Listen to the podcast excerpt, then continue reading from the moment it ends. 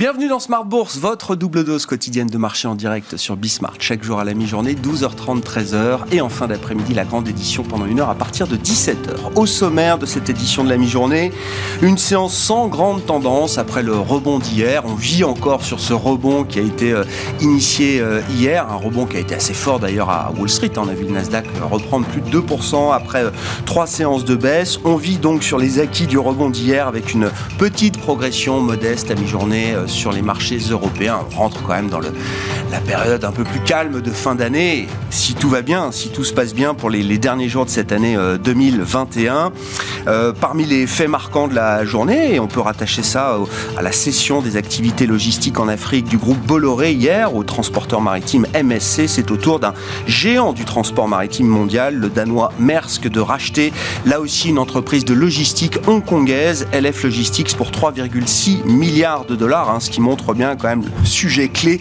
qui est devenu la logistique aujourd'hui et ces transporteurs maritimes qui intègrent de plus en plus d'activités autour de leur activité cœur. Maersk qui s'est déjà un peu diversifié notamment dans le e-commerce et qui rachète donc aujourd'hui cette société euh, asiatique de logistique et puis euh, la période de fin d'année est propice évidemment pour se projeter sur les éléments stratégiques de l'année suivante. Nous parlons donc stratégie pour 2022 euh, que ce soit en termes de perspective macroéconomique, le cadre général pour euh, l'année prochaine et au-delà, et puis euh, plus précisément sur la stratégie action euh, auquel on peut réfléchir en cette fin d'année 2021 pour bien démarrer 2022.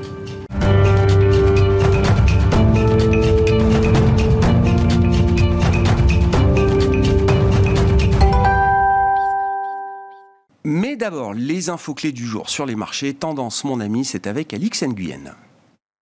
Si le CAC a amorcé la séance par un rebond dans le sillage d'une hausse franche à Wall Street hier, il évolue désormais à l'équilibre, un soupçon d'apaisement à l'approche des fêtes et après les secousses liées aux informations autour du variant Omicron. À cet effet, hier soir, Joe Biden s'est adressé aux Américains et s'est voulu rassurant. Il a évoqué une situation qui n'était pas celle de mars 2020, rappelant que 200 millions de personnes sont complètement vaccinées et d'affirmer nous sommes prêts nous en savons davantage. Euh, au sujet des personnes encore non vaccinées, le président a en revanche considéré qu'elles avaient de bonnes raisons d'être inquiètes. Et puis de nouvelles mesures ont été euh, annoncées à compter de janvier. Quelques 500 millions d'autotests seront disponibles et distribués gratuitement à ceux qui en feront la demande en ligne. 1000 membres du personnel médical de l'armée américaine seront déployés afin de renforcer les effectifs des hôpitaux les plus surchargés. Euh, des centres temporaires de vaccination supplémentaires euh, chapeautés par l'Agence fédérale de gestion des catastrophes seront ouverts dès cette semaine, notamment à New York. Sur le plan des statistiques, elles seront aujourd'hui et pour l'essentiel américaines. On attend l'indice national d'activité des directeurs des achats de la région de Chicago de novembre, la dernière estimation de la croissance du troisième trimestre, l'indice de confiance des consommateurs du Conference Board en décembre, les ventes de logements anciens en novembre et les stocks hebdomadaires de pétrole du département de l'énergie. Euh, on termine avec une valeur. Saint-Gobain va acquérir le producteur indien de laine de roche Rockwool India. Euh, la société dispose de deux usines dans le pays pour une capacité de production totale de 50 000 tonnes. Tendance, mon ami, chaque jour à 12h30 et 17h avec Alix Nguyen dans Smart Bourse sur Bismart.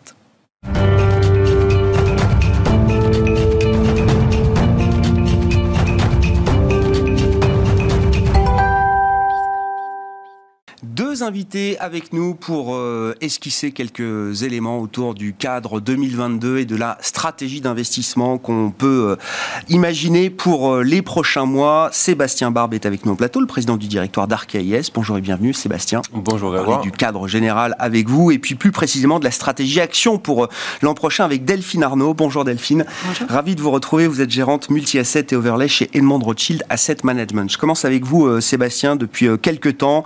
Chaque fois que vous venez nous voir euh, dans ce, dans ce studio, c'est euh, pour filer le, le, narratif de la Casa des Papels sur les marchés. Ah Donc, euh, eh ben oui, il faut repartir de là. L'idée qu'il y a, bon, c'est derrière l'idée de la planche à billets, l'idée qu'il y a une domination fiscale, budgétaire aujourd'hui qui oblige les banques centrales à être de plus en plus présentes pour toujours plus longtemps.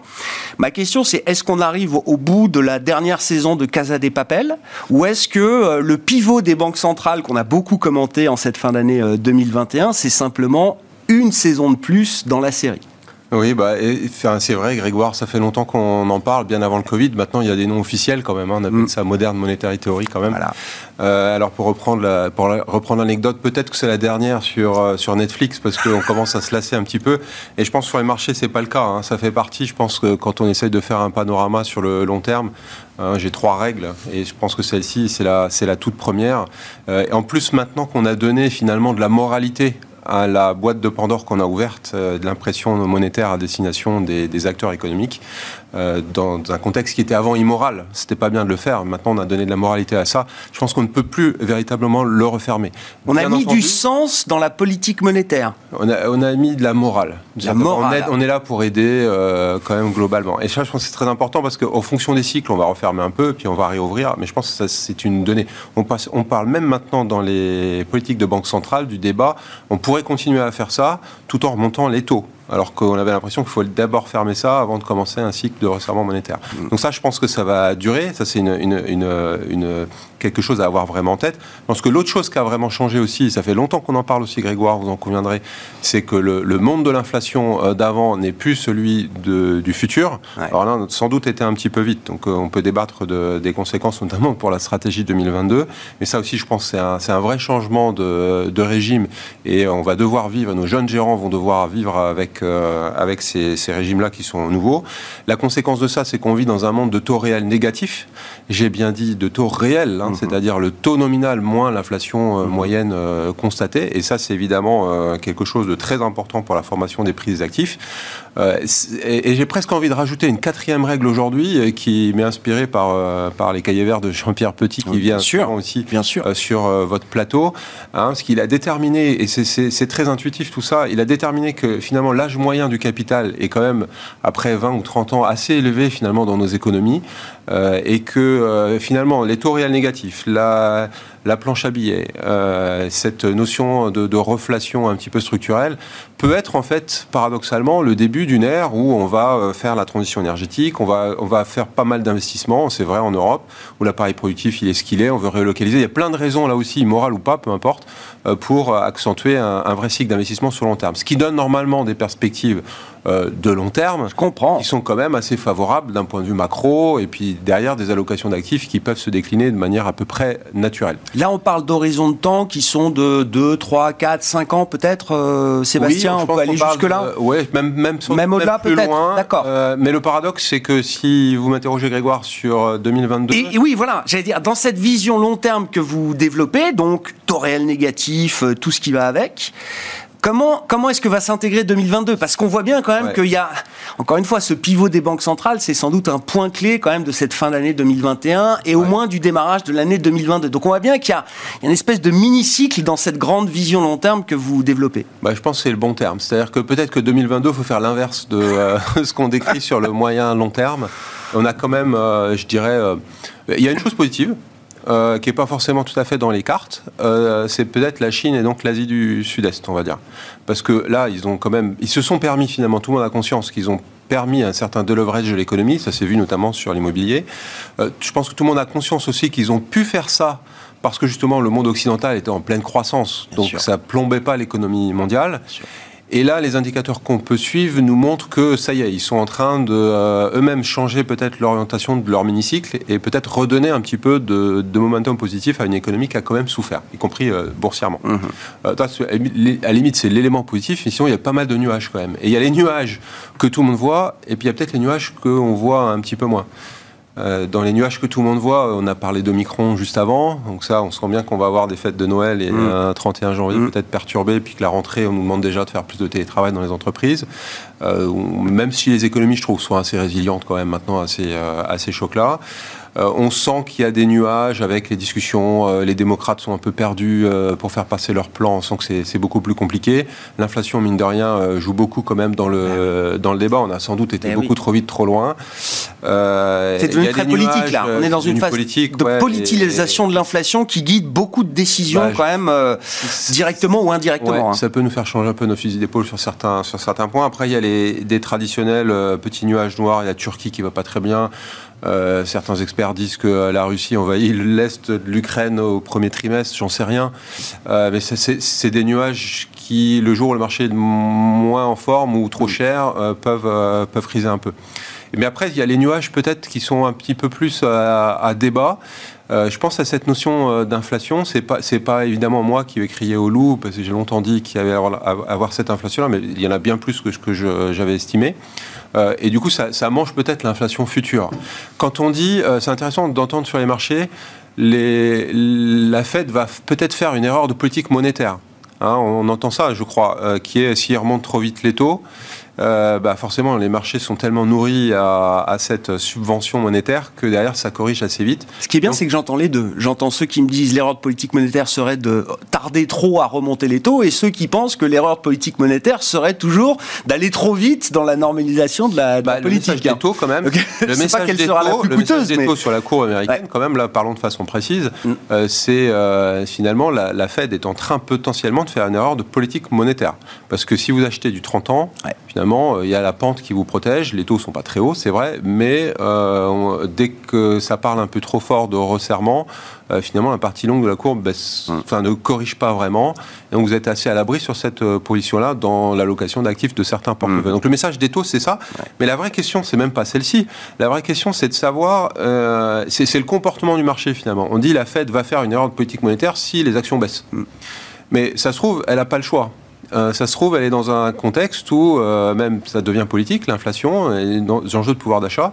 Et ça se trouve peut-être malgré elle, euh, et de temps en temps les marchés y baissent, hein, forcément. Eh bien, il faut quand même qu'elle fasse cet exercice. Je ne sais pas si elle le fera, et donc c'est pour ça que certains pensent qu'elle ne pas. C'est un débat ouvert. Va le faire. Et, mais, mais, du coup, c'est quand même des nuages pour l'année prochaine. Vous dites que la Fed, elle a peut-être aujourd'hui un peu moins de sensibilité au, au prix de marché, à la stabilité du marché boursier, pour dire les choses euh, clairement, qu'elle n'a pu bah, l'avoir auparavant. L'an dernier, quand je disais qu'on allait avoir 4 d'inflation aux US, euh, je trouvais que j'étais presque un peu. On a 6-8 là, on n'a pas le dernier chiffre. Donc un vrai quand même sujet à, traiter. Et ça commence à se sentir aux, États-Unis sur euh, dans le, dans ah tous les jours. Euh, donc je crois qu'il y a ça. Et il y a une autre chose, une autre chose. vous parliez de, de, Casa de Papel, qui était ce que j'utilisais il y a quelques années. il y a aussi peut-être un constat et ça, c'est pas vraiment un nuage discuté, euh, un constat que la Casa de Papel, finalement, ça n'a pas si bien marché que ça. Ça n'a pas si bien marché parce que finalement, ce qu'on se constate avec euh, la planche à billets qu'on a fait marcher euh, abondamment ces derniers trimestres, eh bien, ça a surtout nourri les entreprises, euh, les cours boursiers. Euh, ça a généré euh, l'explosion de mmh. certaines valeurs de tech et des, mmh. fortunes qui se sont construites, mmh. qui se sont construites sur le Bitcoin. et finalement, l'objectif finalement de la Casa de Papel, qui n'était pas la même chose que le quantitative easing, c'était quand même d'essayer de rééquilibrer un petit peu tout ça. Bah, ça a permis de protéger des emplois quand même déjà. Ça a permis, hein. non, je veux dire, le premier actif, c'est quand même son job. Hein. Ça a permis ça. Mais je pense que dans le constat aujourd'hui des presque 7% d'inflation aux États-Unis, il y a un côté. Je rappelle quand même un chiffre que, les gens n'ont pas forcément en tête. Parce on, sait que les Américains ils sont plus riches en moyenne et tout ça. Mais en, patrimoine médian, l'Américain, c'est 68 000 euros mm. net. Mm. Par adulte, euh, c'est 108 000 euros en France. Euh, donc l'Américain médian, qui n'est pas l'Américain bas de gamme, ah l'Américain du milieu, euh, c'est ça. Et cet Américain-là est un peu passé à côté quand même de, euh, mm. de tout ça. Et donc on, sent que euh, ce mécanisme-là, pour ça qu'il risque d'être contesté, et ce sera forcément des nuages pour l'année prochaine, eh bien il peut, être, il peut être challengé par les politiques et donc par les banquiers centraux, etc. Donc ça fait partie des nuages. C'est pour ça que je dis, peut-être 2022, c'est l'année où il faut se positionner manière un peu plus opportuniste euh, pour euh, bien se positionner pour la tendance euh, long, terme, je crois qui reste valable toujours. comment est-ce que les, clients, les épargnants que vous servez, alors à travers Arkea IS et les, réseaux d'Arkea IS, comment est-ce qu'ils se sont comportés au terme, au cours de cette année 2021 Alors déjà, comment quantitativement, peut-être un mot de la, de la collecte de, d'Arkea IS, et puis où est-ce que les capitaux ont été alloués? Est-ce qu'il y a des nouveautés en la matière? Oui, alors bah, je pense que comme beaucoup de sociétés de gestion, on a, on a vécu une bonne année en termes de collecte, hein, puisque nos encours progressent de 60 milliards à 70 milliards, c'est considérable, surtout qu'il y a un effet marché qui est relatif, parce qu'on n'est pas tant positionné que ça sur les, sur les actions, pour le coup, ont bien, ont bien monté. Donc ça collecte à beaucoup d'endroits, chez les particuliers bien sûr et chez les institutionnels. Parlons des particuliers, parce que c'est toujours intéressant. Euh, les particuliers, finalement, euh, l'année dernière, il y a eu beaucoup d'épargne bancaire, épargne de bilan, comme on dit. Il y en a toujours beaucoup. Mais euh, cette année, c'était une année, c'était l'occasion finalement de transformer cette épargne bancaire en épargne financière. Mhm. Il y a plusieurs axes hein, qui marchent très bien. Euh, il y a euh, la diversification, bien sûr, je vais y revenir, et puis il y a le verdissement des portefeuilles, évidemment, à l'insu du plein gré parfois du client. C'est d'une certaine façon, c'est la finance qui embarque ses clients dans cette, dans cette direction-là. Dans la diversification, il y a pas mal de choses. Il y a les premiers éléments de diversification, ça a été la gestion sous mandat, par exemple. Et ça, on continue de collecter. C'est un, c'est un, vrai métronome. ça permet pour le particulier de sortir de son contrat en euros, de son livret A, et d'aller vers des choses plus ou moins risquées en fonction de son profil, bien sûr. Euh, ça, ça marche, euh, ça marche toujours très bien. La première diversification aussi, ça a été l'immobilier. Euh, ça, c'est pas nouveau. Arkea Immobilier Conseil fait sa meilleure année, je pense, en termes de, en termes de résultats. Donc, collecte des CPI dans les réseaux. Nous-mêmes, quand on a lancé Silver Avenir, on avait parlé autour de cette table, le viager sans rente, ça a fait un carton, hein, 440 mm. millions, je crois, la collecte aujourd'hui. Euh, l'autre élément de collecte, c'est toujours les fonds à formule, hein, les fonds, euh, les fonds structurés, comme on dit, enfin les, les autocalls pour les spécialistes de smart bourse. Euh, ça, ça marche toujours très bien parce que ça, c'est une façon d'amener du rendement avec un risque qui est sans doute mal mal apprécié. Euh, mais pour cause, hein, parce que dans tous les produits qu'on a fait, ça fait 12 ans qu'on fait ça, il n'y a jamais eu d'accident. Donc on a l'impression qu'on a un rendement entre 4, 5, 6 en fonction des, des, produits qu'on sort. Il y a un côté un peu asymétrique dans ce genre de produit. Et euh, ça, ça, baisse jamais. Voilà. Euh, donc ça, ça marche aussi très bien. Et puis des produits qu'on a lancés, alors ils n'achètent pas d'actions en direct, c'est qu'une une petite proportion seulement. Et parfois ils le font vraiment en direct sur Fortuneo, par exemple, banque en ligne. bourse, mais sinon, les particuliers, c'est toujours comme ça. ils veulent faire des actions, ils sentent quand même que c'est bien pour la retraite, etc. Il y a le PER qui, joue aussi son rôle de ce point de vue-là. Euh, mais c'est vrai que des produits qui vont proposer à la fois de jouer sur la hausse du marché action et puis d'avoir une vraie garantie euh, partielle, bien sûr, euh, comme le fonds AIS Protect qu'on a lancé, il fait 400 et quelques millions de collectes aussi, c'est énorme en fait mm. pour nos réseaux de distribution. Parce que ça, c'est vraiment des produits de réseau, c'est peu vendu en externe. Et, ça, ça, passe bien, je pense, en clientèle. On va être obligé de le fermer, d'en lancer un deuxième. Ouais, on pensait pas, on n'anticipait pas ça. Et puis après, il y a cette notion de de, de, démocratisation aussi de tout ce qui est non coté. Alors je pense qu'on en est encore qu'au début. Ça commence avec la banque privée et, euh, et, dans les réseaux, là aussi, ça va commencer à arriver. Beaucoup de gens travaillent sur le mmh. c'est notre cas aussi. Euh, le premier non coté, c'est l'immobilier, mais j'en ai déjà parlé. Le private equity, évidemment, tout le monde l'a en tête après euh, une décennie record en termes de performance euh, et de, découverte de nouveaux mmh. secteurs, etc. Mais il y a la dette non cotée qu'il ne faut pas négliger. On part de très peu, mais ça pour les particuliers, ça peut être pas mal si c'est si c'est bien monté. En tout cas, nous, on, on y travaille. Et après, il y a le verdissement euh, le verdissement, alors maintenant, c'est véritablement tout le monde le fait évidemment, mais si je reprends tous ces axes-là, euh, ben, on transforme tous les produits petit à petit. Euh, Ça devient complètement transversal. On a de la vraie demande. de certains particuliers, notamment plus ils sont jeunes, plus c'est le cas. Mais souvent, c'est comme ça fera pas plus mauvais que, que euh, la finance change le monde finalement euh, petit à petit en entraînant finalement sa propre collecte. C'est la nouvelle offre, le renouvellement de l'offre, le verdissement de l'offre qui entraîne la demande d'une certaine manière. Oui, exactement, exactement ça. Et puis chez les instituts, j'ai presque pas envie d'en parler parce qu'ils vont faire un petit peu la même chose avec évidemment un regard beaucoup plus professionnel, mais finalement on a euh, à peu près les mêmes, les mêmes segments de collecte sur des fonds évidemment plus destinés à des institutionnels. Merci beaucoup Sébastien pour ce, bilan de l'année 2021 euh, du point de vue d'Arcaïs et vos perspectives avec toujours cette grande idée de la Casa des Papels, la domination euh, fiscale budgétaire qui n'est pas prête de s'arrêter au-delà de l'année 2022. Sébastien Barbe qui était avec nous en plateau, le président du directoire d'Arcaïs.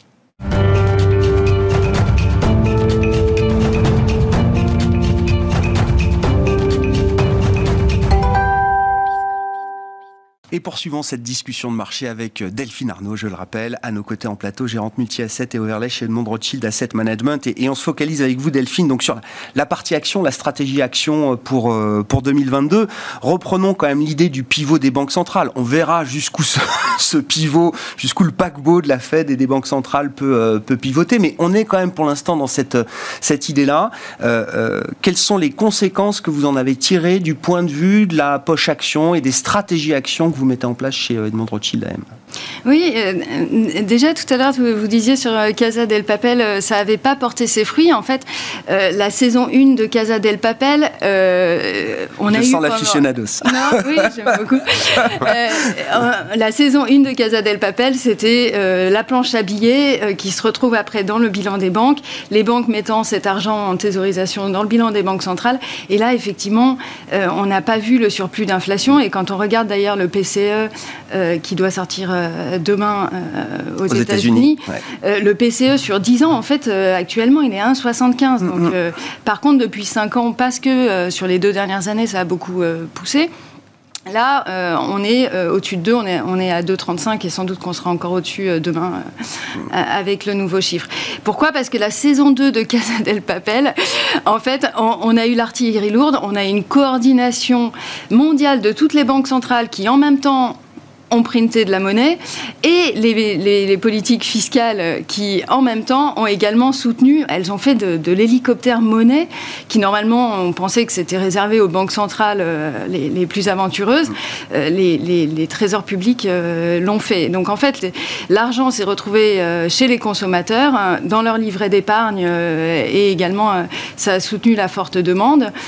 donc, en fait, ça a poussé cette saison 2, je trouve que de Casa del Papel, je trouve qu'elle a, elle a porté ah la croissance, mais du coup, elle a porté l'inflation. Bon. Donc, S'il faut réajuster un petit peu le tir, encore une fois, c'est l'idée des banques centrales, en tout cas c'est le discours que les banques centrales nous ont vendu, fait de la première en cette fin, euh, fin d'année. S'il faut réajuster un petit peu le tir, sans changer forcément la perspective de long terme, qu'est-ce que ça implique là dans les stratégies d'action? Dans les, euh, dans, les stratégies euh, actions, en fait, ce, pivot des, des, banques centrales qu'on a connu depuis un mois pour, les, pour les pays développés, mais, mais qui avait déjà commencé dans, dans, les pays émergents, en fait, si on regarde à la surface, le S&P, il a pratiquement pas bougé depuis un mois. En fait, il est à son niveau. On peut pas l'acheter moins cher aujourd'hui qu'il y a un mois. L'Eurostox, on peut l'acheter 3% moins cher qu'il y a un mois. Donc on n'a pas eu le rallye de fin d'année, hein, mais euh, sur les gros indices, on n'a pas non plus les soldes. Par contre, si on regarde un peu plus en profondeur, euh, un peu plus avec euh, un peu plus de granularité dans les, les segments actions, en fait, on voit des segments actions qui ont commencé euh, bah, à, prendre acte de ce pivot des banques centrales euh, à des rythmes différents. Euh, donc, donc en, début d'année, vous aviez des fortes croissances des, small cap américaines, des, valeurs tech, et puis finalement, ça s'est essoufflé dans un premier temps, et puis ça, a beaucoup baissé là depuis, depuis le dernier mois. Et donc ça, ça peut poser des questions. Est-ce que ce ne serait pas un, point d'entrée euh, euh, sur, les marchés actions? Nous, en fait, euh, ce qu'on va privilégier dans ces segments en solde. Euh, Donc vous parlez small cap, et puis alors quand vous dites tech, c'est euh, toute la, tech un peu aventureuse, euh, peut-être, la tech Exactement. qui fait pas encore de profit. C'est pas les GAFAM, hein, Non, en fait, si, le S&P n'a pas bougé depuis un mois, c'est justement parce que les GAFAM, elles ont été très stables. Et ça n'avait pas été le cas en septembre. En septembre, dans le creux, en fait, le creux avait été accompagné par, par ces mm. GAFAM qui pèsent lourd dans les indices et qui, du coup, elles n'ont pas droit à l'erreur. Donc là, elles n'ont pas tellement bougé. non, c'est vraiment la, tech euh, non profitable, en fait, euh, du point haut euh, le 8 novembre, la tech non profitable, du point haut, du, 8 novembre au point bas la, semaine dernière, elles ont perdu 30%. Ah oui.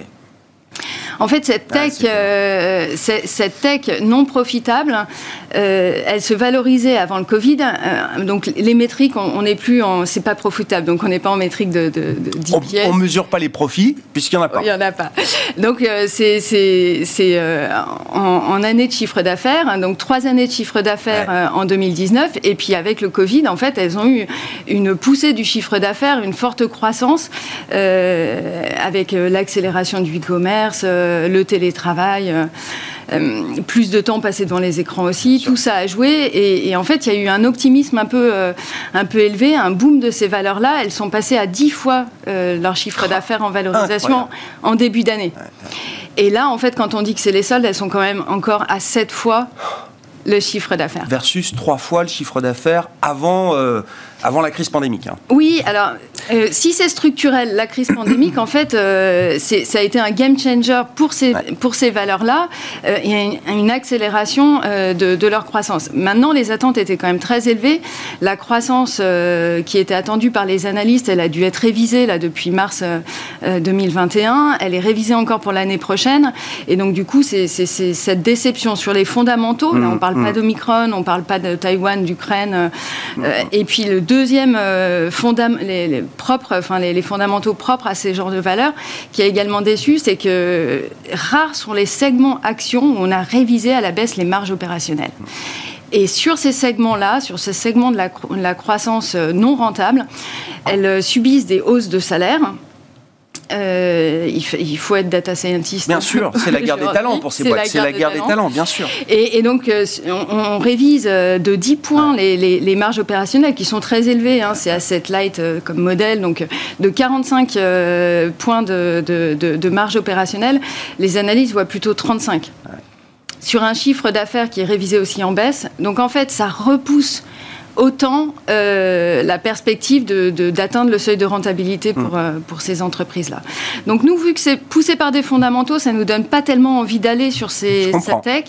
Surtout que normalement, on, va, on a la capacité d'attendre pour aller sur ces belles valeurs. Dans, ce segment de la tech non rentable, en fait, euh, il y a quelques années, il y avait Amazon, il y avait Tesla avant qu'ils rentrent dans l'indice. Ah, on sait que ça peut être des histoires incroyables. Ça peut être des histoires incroyables. Mais vous dites qu'il n'y a pas d'urgence à se précipiter aujourd'hui pour aller. Euh, on a joué un peu le rebond, euh, le rebond tactique, mais c'est pas un thème pour, pour 2022. en fait, on, les analystes ont quand même repoussé. on pensait qu'elle serait plus profitable en 2022, en 2023. Finalement, ce sera repoussé à 2024. Et pendant ce temps-là, bah, les taux ont monté en fait, notamment la partie courte. Donc en fait, on est mieux payé pour attendre. Le 5 ans, euh, cet, euh, cet, été, il, était à 0,60, il a doublé à 1,20. C'est pas non plus euh, voilà. Mais pendant ce temps-là, sur les taux, on est un peu plus payé pour attendre, donc ça pénalise un peu ces valeurs-là. Ouais. Du coup, c'est quoi le cœur d'une stratégie action là pour commencer 2022, euh, euh, Delphine? Alors nous sur la sur la poche action, on va être euh, très tactique. donc donc voilà, on peut jouer le rebond sur cette tech non profitable, mais pas pour pour longtemps. on est un peu plus confiant sur sur les small cap qui elles avaient été pénalisées déjà un peu en, avance mhm. cette année, notamment alors les, les, les valeurs small cap américaines, les fondamentaux sont bons. On n'a pas révisé les chiffres d'affaires, les marges tiennent. Euh, euh, donc, euh, et, pareil en, Europe, où là, la, croissance des chiffres d'affaires est, encore plus, plus impressionnante. Donc, sur, sur les small caps, on, voilà, on, est, on est assez positif. Sur toute l'Europe, en règle générale, avec un PE à 15, on, on est quand même assez favorable, d'autant plus qu'on a dit pivot des politiques monétaires. Mais en fait, ce pivot-là, il y a ceux qui l'ont fait, les banques centrales émergentes, il y a ceux qui en parlent très fortement, les banques centrales euh, américaines et plutôt anglo-saxonnes. Et puis il y a ceux euh, qui, qui, repoussent le qui sujet. Repoussent le sujet. Et là, la Banque centrale européenne, quand même, euh, elle nous a promis un tapering très long dans la durée pour tout 2022, pas de hausse de taux avant 2023. et, et ce et, donc, euh, on a du, temps euh, sur. même si les sujets politiques sont plus importants quand même euh, en Europe.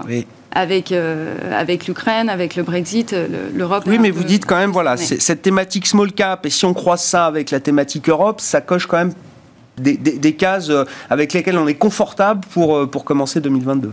Oui, et on ajouterait également euh, le Japon, sur lequel on est positif. On a eu un retour des investisseurs en, septembre, et puis finalement, ça n'a pas tenu. Et mm. pourtant, les fondamentaux sont bons.